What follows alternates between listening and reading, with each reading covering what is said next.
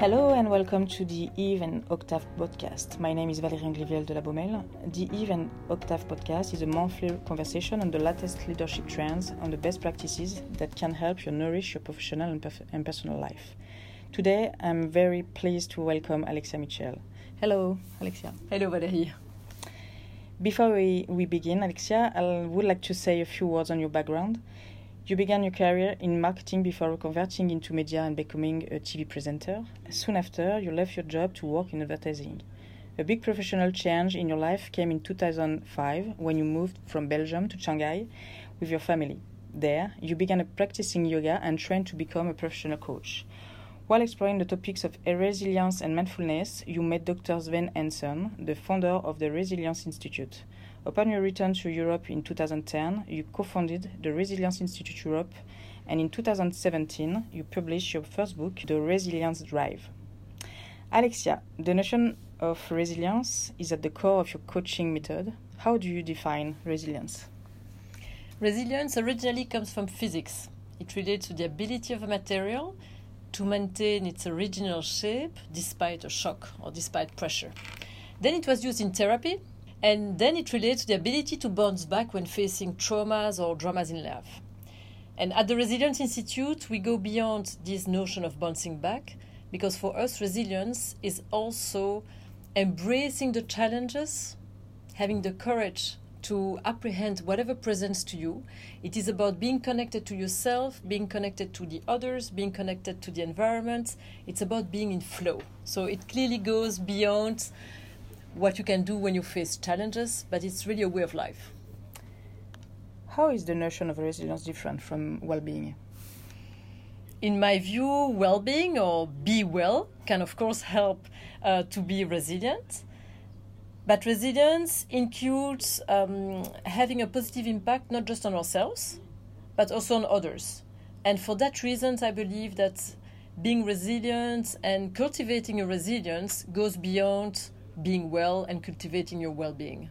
You talk about resilience. Why is preventive approach so important for leaders? It is critical. When you address resilience as a competence that you can cultivate in your routine, you have much stronger foundations. You are much better equipped not only to face the challenges that present in daily business life, but also to better lead your teams, to have a more positive impact around you. I also believe that we should not wait a crisis to develop our resilience. How can we develop better work life balance through resilience?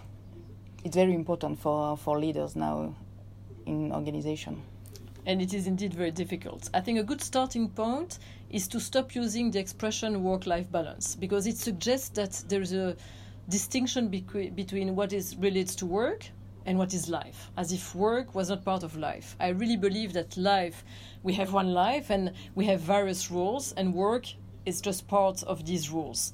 It clearly requests more self discipline um, to manage the various choices that we have in a way that will help us find balance, cultivate that balance, and be more serene in our life, and therefore honor our role, including work, in a better way.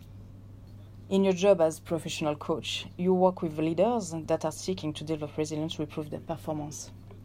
What are the common mistakes leaders make that can hinder resilience within the company, and what are the best ways to solve them? The first mistake, and good news is that it is less and less common, is the simple fact of ignoring the importance of these human competences. And of course, today's leaders, they need to apprehend people as a whole human well being and not just as a brain. Now, what I often see as well, uh, which is a mistake, is when there is a lack of coherence in what the leader says is important and the behaviors that the leader is demonstrating. So, what I really encourage leaders to consider is to look at himself or herself and incarnate the behaviors, the values that he or she finds important. And if the leader believes in the importance of being resilient, of demonstrating resilient behaviors, it clearly starts by the leadership team. And to really make it accessible in a whole organization, I often suggest to start with small steps and make it as accessible and as practical as possible. It can uh, include, for example, looking at the way we manage meetings, consider having shorter meetings, invite people to take more micro breaks, and as a person, uh, find a way to demonstrate uh, behavior in meetings that shows that you respect people you work with. You are a certified yoga instructor, and in your book, you mentioned that physical activities like stretching and taking a walk can help develop resilience. How, how important is to pay attention to the physical body to be in a healthy mental state? It is critical. Science demonstrates today that our physiology greatly influences not just the health, but also the brain, the way we think, the way we are able to focus or to be creative. So I really considered it's not a must to practice yoga. It can work for some and it can be something else for other people. But paying attention to how you manage your physical vitality is really important. The way you move, how you sleep, and whether or not uh, you are uh, paying attention to these small practices that can help you manage your energy in an effective way. What advice would you give to someone who wants to start practicing resilience? I would start first um, inviting that person to look at his or her habits. What is your routine?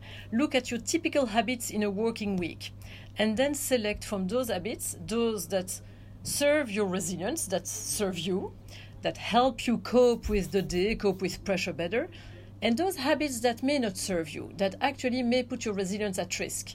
And then from there, you may want to consider small adjustments. It's not about making a revolution in your life, it's about considering minor adjustments that, if they become habits, daily practices, can really have a great impact in your resilience and therefore in your ability to navigate daily life with more success. In your book, there are 100 exercises, different exercises. Maybe today you can give us one exercise to start more and more, uh, we talk about the benefits of journaling, writing things down.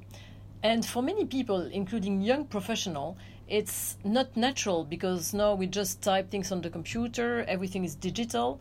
Uh, my children, for example, they do not even have a pen anymore.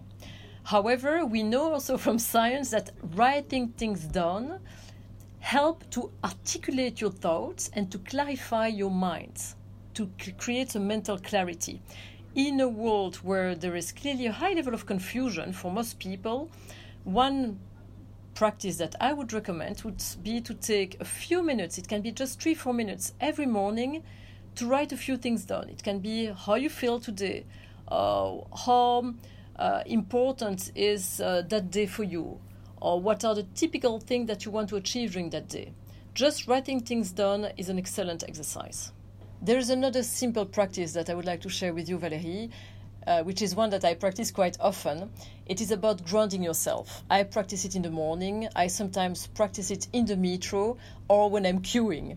And the idea, when you feel some pressure, it's simply to stand up, press your feet down, feel really the soles of the feet pressing down, and then bring your attention to your core center, which is your center of gravity.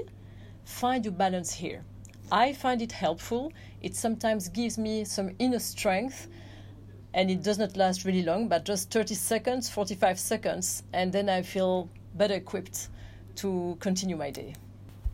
Thank you for you for all of your great insight, Alexia. It was a very stimulating talk. For those of you who wish to continue this conversation, I invite you to look uh, for us on Instagram, Facebook, Twitter, and LinkedIn. There you will also find more content on leadership and other work related topics. Thank you for listening to the Eve and Octave podcast. Tune in next month for another inspiring episode.